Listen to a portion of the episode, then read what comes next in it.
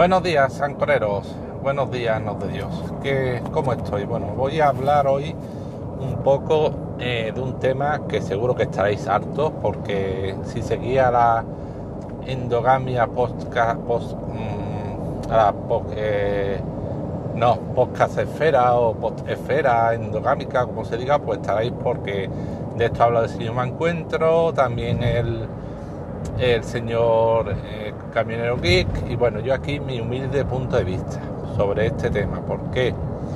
Porque además es que eh, yo creo que el señor Mancuentro y mucha gente lo enfoca de, o sea, bueno, luego hablando en conversaciones con él, él me decía, bueno, es que yo me llegamos a la mm, al punto de consenso que se refería a ciertas personas defensoras del coche eléctrico, no a todas. Y por ejemplo, un podcast, canal que estoy, que también surgió el tema, el del canal de Isla de Vida en Red, del señor Converso, que también se habló de este tema, pues creo que al final llegamos a, la misma conclusión. ¿Y cuál es la conclusión? O, o cuál, eh, por qué yo me considero un defensor del coche eléctrico y por qué considero que no soy de las personas defensoras del coche eléctrico a las que se refiere si no me encuentro en su episodio. ¿Por qué? Porque, a ver, yo no soy, repito, yo soy partidario del coche eléctrico, pero no lo soy porque, mm, como algunos quieran pensar, algunos defensores piensen que los electrones que alimentan al coche eléctrico son verdes, como este señor me encuentro, son colorados, son fosforitos, son naranja violeta. No, yo no lo hago por eso. soy partidario porque considero que a nivel de huella de carbono, o sea, a nivel, considerando todos los ciclos de un coche eléctrico, incluido el proceso de fabricación, la huella de carbono, es decir, las toneladas de CO2 que se pierden a la atmósfera eh, durante el ciclo de vida del coche, repito, incluyendo la producción, en el caso de un coche eléctrico es menor que el de un coche térmico. Es decir, que si tú compras un coche eléctrico de media en su vida útil, vas a generar, a, a generar menos huella de carbono, si vas a echar menos porquería a la atmósfera en forma de CO2, vas a echar generar menos huellas con un coche eléctrico que con un coche térmico de media. Entonces, yo soy defensor por simple y pura conciencia ecológica. Ahora sí, ¿qué considero?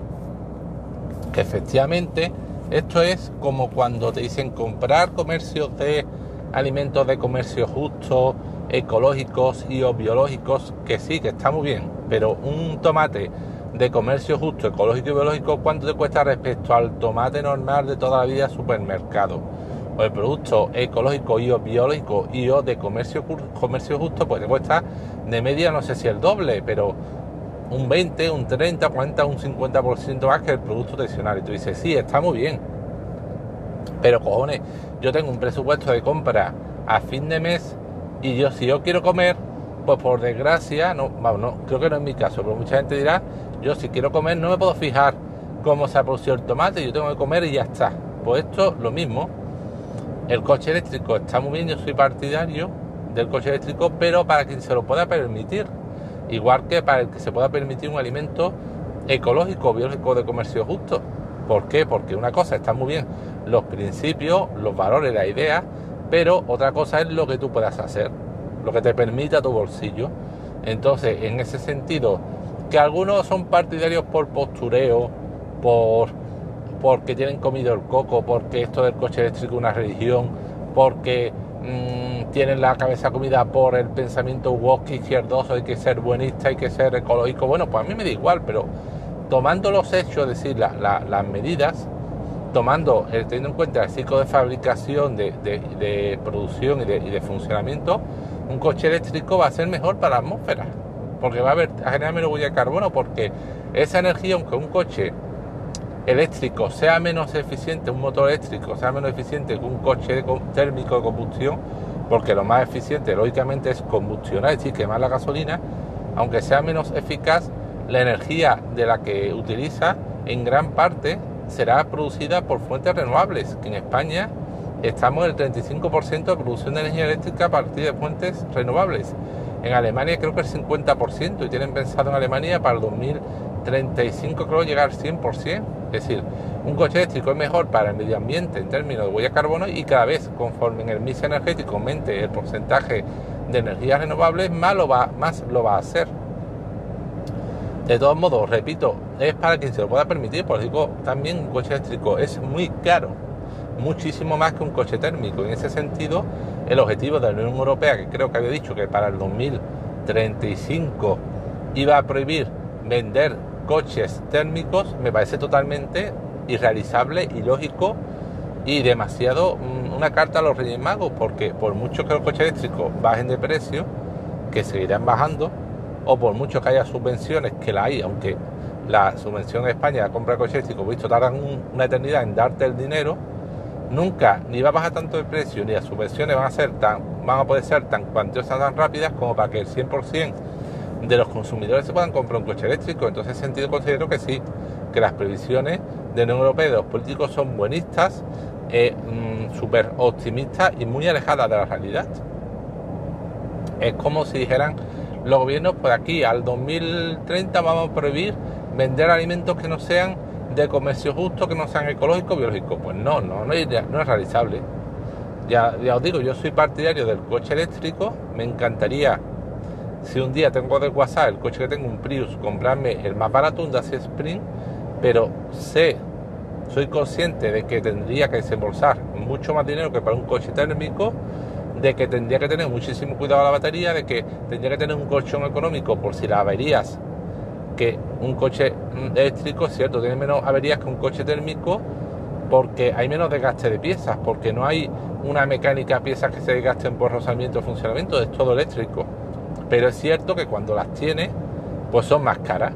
Porque mm, si la avería en, las celdas que son carísimas del coche eléctrico supone casi todo su precio, pues cágate, cágate para Lancaster. Y como tengo una avería que no sea que de la, celda eléctrica del coche que no te la cubra la garantía, o la tengas la avería fuera de garantía, pues imagínate, muérete.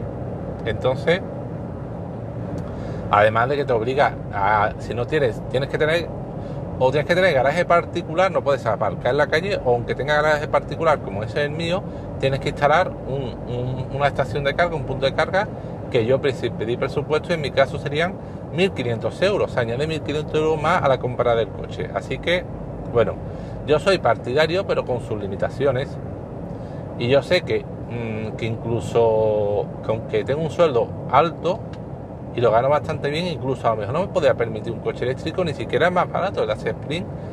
Y además tengo asumido que si más adelante me acabo pasando al coche eléctrico será más barato y que ese coche no iba a poder utilizarlo para viajes largos. Iba a utilizarlo, a poder utilizarlo para el día a día, para ir y venir de Sevilla y poco más. Y que para viajes largos, si un día quiero hacer un viaje largo en coche, tendría que alquilar un vehículo térmico normal. O sea, Eléctrico sí, pero siendo consciente de las limitaciones de dicho tipo de vehículos y que no son para todo el mundo y que no se puede imponer dicho coche de aquí a dos días porque es que es prohibitivo para la mayoría de bolsillos, incluso el modelo más económico. Así que nada, esto es lo que quería comentar sobre, sobre coche eléctrico. Mi, mi postura, opinión, cualquier eh, otro comentario, bienvenido. Hasta luego.